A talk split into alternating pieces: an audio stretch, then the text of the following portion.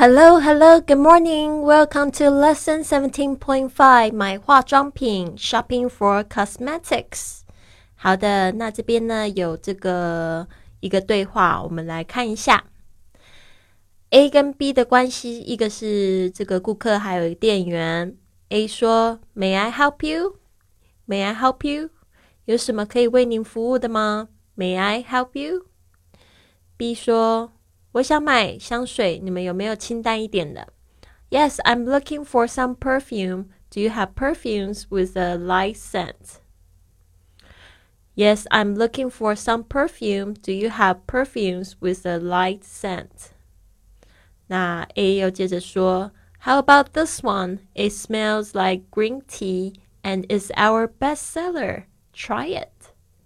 How about this one? It smells like green tea and is our best seller.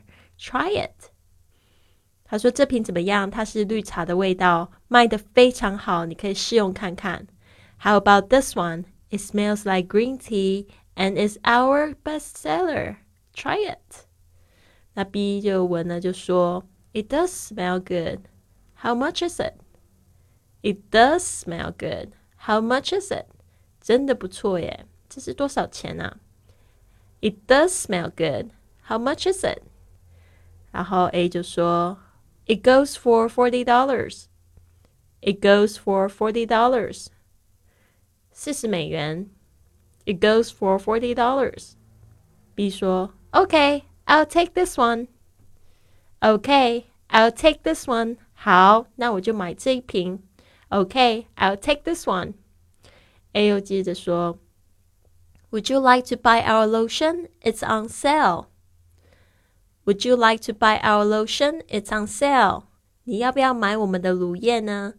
这个是特价哦。Would you like to buy our lotion? It's on sale. B 也非常的爽快，他说：“I'll take two bottles of lotion. I'll take two bottles of lotion. 好，那我就来两瓶乳液。” I'll take two bottles of lotion。好的，这样子的对话呢，在这个百货公司常常出现哦。希望有帮助到你。I'll see you soon.